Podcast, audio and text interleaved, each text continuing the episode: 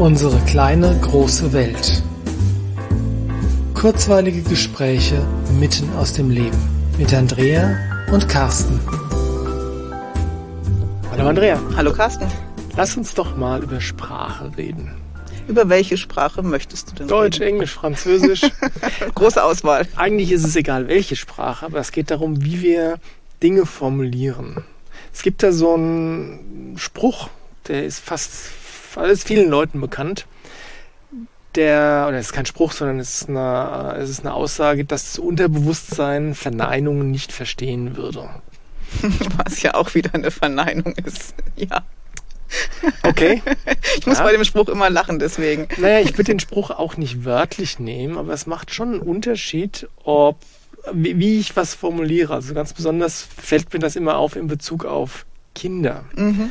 Wenn so, weiß ich nicht, wenn, wenn meine Kinder am, am Klettergerüst waren und das nicht ganz so sicher aussah, musste ich mich anfangs auch immer dazu zwingen, nicht zwingen, aber mich bewusst dazu bringen, zu sagen, halt dich gut fest, anstatt pass auf, dass du nicht runterfällst. Ja. Weil wir das, also es ist normal, vor allen Dingen im deutschen Sprachgebrauch, andere Sprachen kann ich jetzt nicht beurteilen, aber immer das zu formulieren, was ich nicht möchte. Pass auf, dass du dich nicht verbrennst. Pass auf, dass du nicht schlabberst. Pass auf, dass du das Glas nicht umstößt. Ja, das ist normal irgendwie, Mhm. oder? Das ist völlig etabliert bei uns. Mhm. Und wenn man so groß wird, dann übernimmt man das natürlich auch, Ja. außer man entscheidet sich, irgendwas irgendwann anders zu, machen. Ja. Ja. Und ich habe das irgendwann ganz bewusst getan, als mir klar wurde, dass ich mit diesem, was ich nicht möchte, diese Option immer mit in, ins Feld hole, also als eine der Möglichkeiten in Betracht ziehe. Ja, doch nicht mal eine der, eine der Möglichkeiten, sondern du setzt ja einfach einen ganz klaren Impuls. Ja. Ja? Pass auf, dass das Glas nicht runterfällt. Bums, oh. Oh, Mist, ja. Anstatt halt das Glas, Glas gut, gut fest. fest. Ja. Ja. Ähm, das ist, das macht was mit einem, wenn man, also insbesondere glaube ich, wenn Eltern zu Kindern sowas sagen. Auch ganz allgemein, ganz generell, aber ganz besonders, wenn es von Eltern in Richtung Kinder geht, oder? Ja, ja, genau. Weil Kinder sowieso noch sehr offen sind für das, was man ihnen sagt und sehr, sehr prägsam sind Mhm. in dem, wie man mit ihm umgeht. Und weil es was ganz anderes ins, ins Bewusstsein holt. Wenn ich dem Kind sage, halt dich gut fest, dann denkt es an gut festhalten. Mhm. Und diese Idee runterzufallen kommt dann ja gar nicht auf. Genau. das die, Kind hat, das hat, die hat das Kind gar vielleicht nicht. ja. Genau. Und das Kind tut genau das, was ich möchte. Jetzt legt den Schwerpunkt auf Festhalten. Ja. Und wenn ich sage, halt das Glas gut fest, dann hält es das Glas gut fest und denkt gar nicht dran, dass das Glas ja runterfallen könnte. Genau. Und da frage ich mich echt, warum, woher kommt das, dass wir, wie du sagst, im deutschen Sprachraum auf jeden Fall, in anderen kann ich es auch nicht beurteilen, aber wora, woher kommt das, dass wir so auf das Negative fixiert sind? Das zeigt sich eben auch in diesen Kleinigkeiten wie der Sprache. Das tut's. Woher es kommt, weiß ich nicht. Aber ich stelle fest, dass viele Menschen sehr problemorientiert sind. Und Mhm. das drückt die Sprache da auch aus. Ja. Mir wäre lieber, wir wären lösungsorientiert. Mhm. Und das ist das, wenn ich sage, halt dich gut fest. Das ist die Lösung. Das ist die Lösung für, ja, für ein noch nicht vorhandenes Problem, Problem, in dem ja. Fall. Aber natürlich wollen Eltern, dass die Kinder heile bleiben und deswegen ist es sinnvoll, dass sie sich gut festhalten. Ja. Und deswegen ist es sinnvoll, dass die Eltern das auch genauso ausdrücken. Ja. Und das, ich finde das spannend, wenn man sich selbst da mal beobachtet, wenn man wachsam, achtsam wird dafür, ja, dann ertappt man sich selbst, besonders am Anfang, wenn man anfängt darauf zu achten, ertappt man sich ständig bei solchen Formulierungen. Weil das ist, wenn du es, wenn du es nicht bewusst anders machst, sprichst du eigentlich nur in Verneinungen. Ja, und das, was es so zu bemängeln gibt am Tag, sind auch immer die Dinge, die dir gerade nicht passen, aber sie sind nicht zielführend formuliert. Mhm. Wenn, du in die, wenn ich in die Küche komme und eins meiner Kinder hat wieder nicht aufgeräumt, dann ist die erste Feststellung, dieses Kind hat wieder nicht aufgeräumt. Mhm. Und dann gehe ich vielleicht ins Kinderzimmer und sage, du hast die Küche wieder nicht aufgeräumt. Mhm. Ich könnte aber auch hingehen und sagen, räum die Küche noch auf. Das wäre das, ich würde das Gleiche kriegen, aber ich hätte formuliert, was ich möchte. Naja, vielleicht würdest du sogar mehr kriegen, als wenn du, wenn du äh, sagen würdest, du hast die Küche, Küche wieder nicht Ja. aufgeräumt. Weil du hast die Küche nicht aufgeräumt, ist genörgelt und eine Feststellung. Mhm. Wir glauben dann, es sei eine Aufforderung, was zu tun. Mhm. Das ist es aber gar nicht. Es ist schlicht eine Feststellung. Du hast die Küche nicht aufgeräumt. Ja. Ja, habe ich nicht. Aber wenn ich hingehe und sage, räum die Küche auf, dann ist das eine ganz klare Aufforderung, ohne Genörgel. Genau.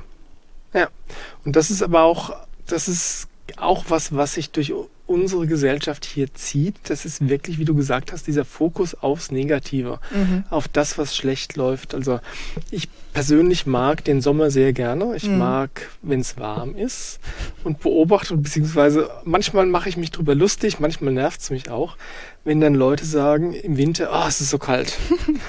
ähm, dann kommt der Frühling und dann sagen sie, oh, es, wird viel, es wird viel zu schnell heiß. Oh, heute ist es aber heiß. Oh, heute ist es zu nass. Heute ist es zu trocken. Heute ist es zu dies. Heute ist es zu das. Aber einfach mal nur zu sagen, entweder, okay, mir gefällt das Wetter heute nicht. Mhm. Ich schaue, dass ich das Beste draus mache. Oder aber, boah, tolles Wetter heute. Es ist vielleicht ein bisschen wärmer, als ich mir das gewünscht habe, aber immerhin ist es warm. Ich mag das. Wenn jemand wegen Sommer jault, muss ich immer sagen, ja, es ist Sommer, da ist es heiß. Ja. Ja. Und im Winter, ja, es ist halt kalt. Ja. Und ich mag das auch nicht, nein. Ja, ich habe manchmal den Eindruck, dass vielleicht gilt es speziell für Deutsche, keine Ahnung, dass wir Probleme schon lieben. Ja. Und dass wir das in unserer Sprache auch sehr ausdrücken. Ja. Und was mich in den Wahnsinn treibt, ist, nur weil wir das Problem beschreiben, heißt es ja noch nicht, dass wir bereit sind für eine Lösung oder jemanden auffordern, zur Lösung beizutragen. Mhm. Wir geben diesen Problemen durch das, wie wir sprechen, wahnsinnig viel Energie.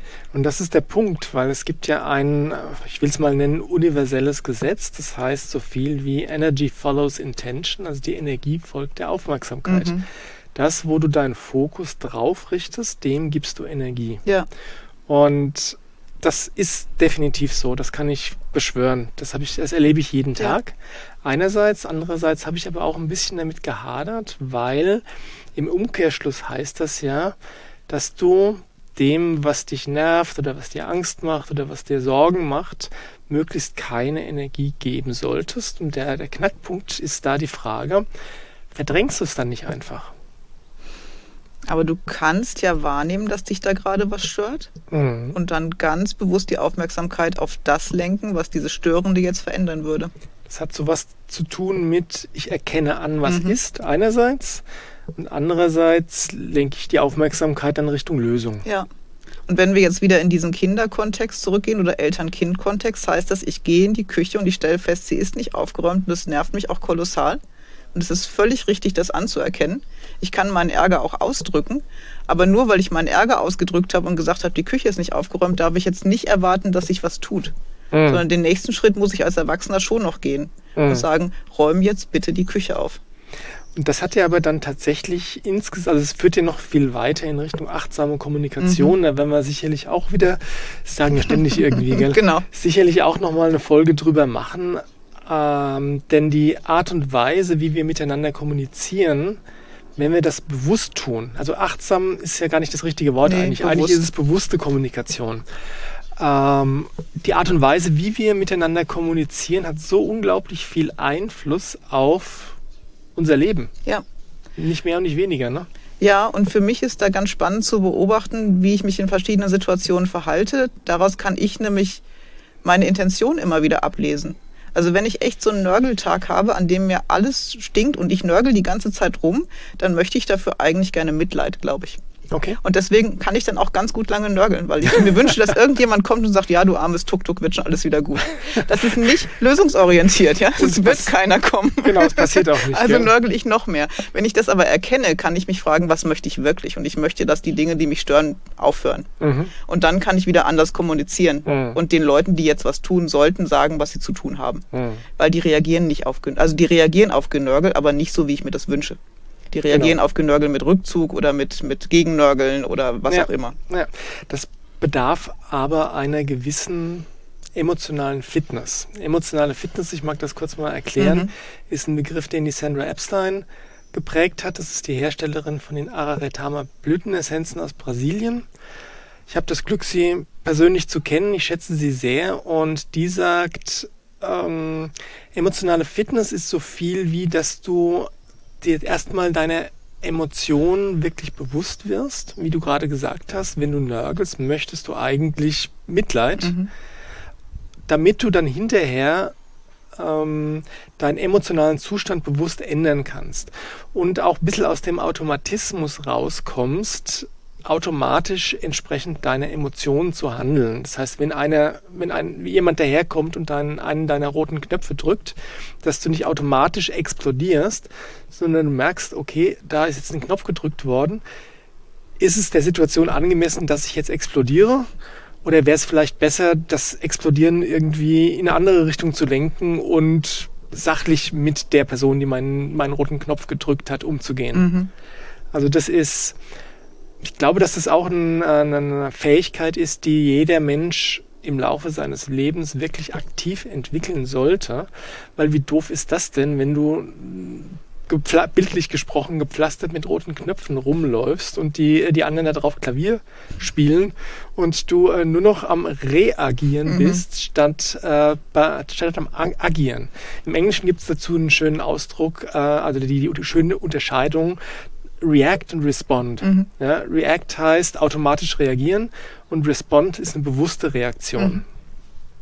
Mhm. Und wie gesagt, wenn du die Fähigkeit kultivierst, und ich glaube nie, glaube nicht, dass man da jeweils zum Ende kommt hm. mit, weil du kannst immer noch, gibt immer noch rote Knöpfe, die du ja. bisher nicht wahrgenommen hast.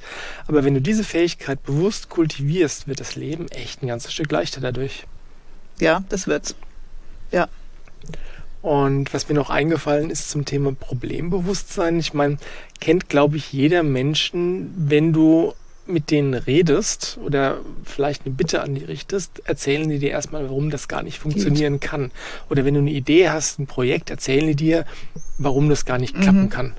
Und da gibt es den schönen Spruch, wer das nicht möchte, findet Gründe und wer es will, der findet Wege. Ja. Und ähm, ich finde den zweiten Teil sehr angenehm. Lass doch erstmal gucken, wie weit wir gehen können und welche Wege es gibt. Ja. Und dann kann man Probleme, die sich auf dem Weg bilden, auch lösen. Ja, mich treibt das persönlich echt den Wahnsinn, mhm. wenn ich mit irgendeinem Anliegen zu jemandem komme und erstmal stundenlang erklärt bekomme, warum es nicht geht. Ja. Das, boah. Ja, macht schon keinen Spaß mehr. Nee, das macht keinen Spaß. Das ist total doof und ist vor allem nicht zielführend. Ja. Und insbesondere auch um, das sind ja auch wieder Verneinungen. Ne? Mhm. Das klappt nicht, weil, weil, das klappt nicht deswegen. Und es gibt diese, ähm, dieses Zitat oder diese Begebenheit, die mir Mutter Teresa nachsagt. Ich weiß gar nicht, ob das ursprünglich tatsächlich sie war, aber die wurde angeblich dann mal aufgefordert, bei einer Demonstration gegen mitzulaufen Krieg. gegen Krieg, ja, bestimmt gegen Krieg, immer gegen Krieg. Mm. Und dann sagt sie, ähm, nee, das mache ich nicht, aber wenn ihr anfangt für etwas zu demonstrieren, ja. dann laufe ich gerne mit. Ja, genau. Und das ist genau das gleiche Prinzip. Ja, du kannst aus deinem Leben auch nichts verdrängen oder aus deinem Leben ausklammern. Alles, wenn du das versuchst, gibst du dem einfach Energie. Genau. Du kannst immer nur überlegen, wo möchte ich meine Energie hinlenken, worauf fokussiere ich meine Energie. Und das sollte lösungsorientiert sein oder zielführend oder positiv. Und wenn man das jetzt so mal überdenkt, dann ist ja alles andere, was du machst, eigentlich selbstzerstörerisch. Ist es, zumindest manifestiert es deine Probleme. Und wenn du die ja. gerne hast, dann tu das. Und wenn du sie gerne lösen möchtest, dann ist das nicht zielführend. Ja, und manchmal habe ich schon das Gefühl, dass Menschen gerne an ihren Problemen festhalten. Dass ja. die zwar drüber jammern und unglücklich sind mhm. damit, aber andererseits wirklich wenn du es mal überzogen formulierst, mit Händen und Füßen verhindern, dass, irgend, dass, dass, sie selbst ihre Probleme lösen können. Oder dass jemand anderes ihnen Anstöße dazu gibt oder Hilfestellung dabei ja. gibt. Unsere Probleme kennen wir ja oft auch schon lebenslang oder sehr lange mhm. und sind gute alte Bekannte. Nicht die bequemsten, aber wir kennen sie halt gut. Ja, und Veränderung ist natürlich erstmal gefährlich, oder? Veränderung macht erstmal Angst. Mhm. Ja. Und ich glaube, dass hier in Deutschland auch immer noch drin steckt, so richtig gut darf es uns vielleicht ja gar nicht gehen. Und wenn wir keine Probleme hätten, würde es uns gut gehen. Steht uns das zu? Ist ja. noch so eine Frage. Wo meinst du, wo kommt diese Einstellung her? Aber ah, wir sind halt immer noch auch sehr schuld, ne? Seit also, Generationen. Also ich glaube, wir sind schon noch schuld am Krieg und an vielen mhm. Toten. Und ich weiß nicht, ob uns wirklich zusteht, dass es uns gut geht. Ist dann, meinst du, das war dann vor, vor den Weltkriegen anders? Kann ich ganz schwer beurteilen. Du warst nicht dabei. Da war ich nicht dabei und da war das Leben und Überleben vielleicht sowieso noch ganz anders gestrickt, aber spätestens seit dem Zweiten Weltkrieg steht uns vermutlich nicht zu, dass es uns gut geht. Das glauben viele, ja. Glauben viele. Mhm. Und ich, ich hoffe, dass sich das so langsam anfängt zu ändern. Mhm. Ja, und das Schöne ist ja, dass du es einfach gnadenlos selbst in der Hand hast. Ja. Das heißt, wenn du dein, ähm, ich, wollte, ich will eigentlich keine Anglizismen, aber wenn du dein Mindset veränderst, ja, dann verändert sich dein Leben. Ja. Und das braucht ein bisschen Übung, genauso wie emotionale Fitness auch. Und das braucht Bewusstsein und an sich selber ein bisschen analysieren, von Tag zu Tag immer wieder ein bisschen. Manchmal mhm. Unterstützung, das funktioniert gut. Oft öfters mal ehrlich zu sich selbst mhm. sein. Ne? Das funktioniert gut, aber es ist anstrengend. Ja, und, und, und ja. es bedarf der, der Übernahme der Verantwortung für sich selbst. Ja. Aber das führt zu persönlicher Freiheit und das ist sehr großartig. Das, ja, zu, und auch zu persönlicher Weiterentwicklung. Ja. Und das ist wirklich großartig. Ja. ja. Und dadurch wird das Leben natürlich nicht von heute auf morgen zu einem Ponyhof. Bei dir schon? Ach, weißt du, wenn man reiten kann, macht das Spaß. Aber auch Pferde erzeugen manchmal Probleme. Ist okay und ein Leben ohne Probleme wird es nicht geben. Die Frage ja. ist, wie gehen wir damit um? Absolut, absolut. Ja, da gibt es eine schöne, weiß ich gar nicht, warum mir das jetzt einfällt, aber es gibt eine schöne Tieressenz von Daniel Maple. Mhm. Ähm, über den möchte ich auch gern noch mal eine eigene Folge machen. Und was auch immer, der stellt so wie Blütenessenzen, aber Essenzen mit Energien von Tieren her. Und nein, die Tiere werden dabei weder gefangen, noch äh, werden den Haare ausgerupft, noch werden sie irgendwie getötet oder so. Das funktioniert in einem meditativ-schamanischen Prozess, also den Tieren passiert nichts und sie sind noch nicht mal körperlich anwesend mhm. in der Regel. Aber der hat die eine Essenz, das ist der Biber. Und wenn der Daniel über die Biber-Essenz in seinen Workshops erzählt, dann, also bei der Biber-Essenz geht es darum, große Ziele Schritt für Schritt zu erreichen. Mhm. Und wenn der Daniel, das macht er immer wirklich fantastisch, in seinen Workshops über die Essenz erzählt, dann sagt er, okay, der Biber, der ist so ein kleines Tier, vergleichsweise, und baut so riesige Dämme. Mhm. Und wenn der, äh, wenn der Biber jetzt vorhat, so einen Damm zu bauen, denkt er sich auch nicht, oh, das kann ich nicht schaffen, das ist viel zu viel, das Projekt ist zu groß, das schaffe ich nie. Sondern er denkt sich, okay, ich möchte einen Damm bauen, was brauche ich dazu? Okay, einen Ast. Okay, holt er sich einen Ast, legt den Ast in den, äh, in den Fluss und der Fluss hat zu viel Kraft, schwimmt, schwemmt den Ast weg mhm. und dann denkt sich der Biber sicher nicht, oh mein Gott, ich bin gescheitert, es hat nicht geklappt. Ich werde niemals diesen großen Damm bauen. Ich bin ein Versager. Sondern der Biber denkt sich, hm, okay, Projekt bleibt, Damm bauen, was brauche ich? Einen größeren Ast. Ja, einen größeren Ast. Und dann holt er sich einen größeren Ast und der bleibt hängen. Und dann sagt er, okay, und was brauche ich als nächstes? Noch einen Ast. Und dann holt er sich den nächsten Ast. Ja? Und so geht das Schritt für Schritt. Und das ist auch die Art und Weise, wie man einerseits große Projekte und andererseits sein Leben als Ganzes meistern mhm. kann. Ja? Immer nur zu fragen, was brauche ich, ich, als jetzt? nächstes? Ja. ja? Ja. Anstatt vor der, äh, vor der Größe der Aufgabe zu verzweifeln. Ja. Ich meine, auch der, die, die Besteigung des Mount Everest beginnt mit dem ersten Schritt. Ja. ja? Also insofern ist es, ähm, also die Essenz ist sehr hilfreich für Menschen, die gerne vor der Größe ihrer Aufgabe verzweifeln. Mhm. Ähm, gibt noch eine zweite Essenz, die dann hilft, das ist die Hummel. die eigentlich ja nicht fliegen kann. Ja, das ist natürlich inzwischen tatsächlich wieder wissenschaftlich auch rechnerisch widerlegt. Also die Hummeln können doch fliegen. Oh aber es, ganz lange hielt sich das Gerücht, Gerücht, dass die Hummeln, Hummeln aufgrund der Fülle ihres Körpers und der Kleinheit ihrer Flügel eigentlich gar nicht, also aerodynamisch gesehen, eigentlich gar nicht fliegen dürften. Und die Hummelessenz nur in Kürze hilft uns, die Dinge mit Leichtigkeit zu erreichen, die wir für unmöglich halten. Mhm. Aber nur deswegen für unmöglich halten, weil wir unsere eigenen Grenzen haben, die wir uns selbst auferlegen. Mhm. Also es sind keine von außen gesetzten Grenzen, sondern nur die Grenzen in unserem Kopf. Ist aber auch ein neues Konzept, ne? was, was sich oft noch nicht verinnerlicht hat, dass es Grenzen eigentlich sogar nur in unserem Kopf geben kann. Und von außen gibt es gar nicht so viele Grenzen. Ja, viel weniger als wir denken, mhm. auf jeden Fall. Ja, das hat aber auch wieder mit dem Thema Verantwortung zu tun. Ja. ja weil wenn du Verantwortung übernimmst, dann übernimmst du auch die Verantwortung für dein Scheitern und kannst daran lernen, daran wachsen, was Positives draus machen und das nächste Mal das einfach besser tun. Das sind wir ja wieder beim Judo, ne? Bist gerade geworfen worden, beim nächsten Mal überlegst du, wie dir das nicht mehr passiert. ja. Ja, ja, natürlich. Es ist, da gibt es einen Spruch dazu, den habe ich jetzt aber gerade nicht parat, aber ähm, im Wesentlichen geht es darum, aus deinen Misserfolgen zu lernen. Mhm. Und wenn du das nicht tust, dann ist das so, als würdest du dir selbst einen rechten Arm abhacken. Ja. In der Kuhmann-Zeit haben wir gesagt, Fehler sind Freunde, denn aus Fehlern kannst du wirklich viel lernen. Mhm. Das hat aber auch damit zu tun, dass natürlich gesellschaftlich Fehler als Fehlschlag oder als, ähm, wie soll ich sagen, als per persönliche Schwäche oder als persönlichen, wie soll ich sagen, als Makel empfunden werden. Ja, und oft ja auch massiv geahndet wurden. Ja. Also sie hatten ganz viele negative Konsequenzen. Das steckt drin. Die Angst vor Fehlern. Ja, und es gibt Fehler, die du machen kannst, die wirklich negative Konsequenzen haben. Ja. Wenn du jetzt Chirurg bist oder Pilot Klar. oder so, ja, dann hat das, das Fehler machen echt doof. Aber wenn gerade wenn du am Lernen bist, ja, dann ist natürlich Fehler machen essentiell dafür, dass du daraus lernen kannst. Und wenn du damit groß wirst, dass Fehler schlecht sind, ja, wie gesagt, dann hackst du dir, oder dann, dann wird dir der rechte Arm abgehakt, wenn wir jetzt Mhm. wieder bei den Kindern sind und das, was in der, in der Schule vielleicht vermittelt wird. Ja. Oder von manchen Eltern auch. Ja. Ja. Oh, es ist aber viel gesprungen in dem Podcast, oder? Aber ganz schön. Angefangen haben wir mit Sprache. Ja. Aber auch da sind wir wieder beim Lernen und an alle Eltern, die jetzt lernen möchten, positiv zu formulieren, auch wenn da Fehler passieren, aus denen kann man ganz gut lernen. Genau, das heißt, wenn ich negativ formuliere, trotz allem immer noch, dann nehme ich das wahr und Mhm. Genau. nehme mir vor, das beim nächsten Mal besser zu machen. Ja, und jedes Mal, wenn es geklappt hat, darf ich mir auch kurz auf die Schulter klopfen, dass es geklappt hat und es wird normaler mit der Übung. Genau. Und wichtig ist auch, nicht zwanghaft werden dabei. Nee, gar nicht. Locker bleiben, Spaß haben, ausprobieren. Genau, das ist ein schönes Schlusswort, oder? Ja. Okay, macht's gut. Wir hören uns beim nächsten Bis Mal. zum nächsten Mal. Tschüss. Tschüss.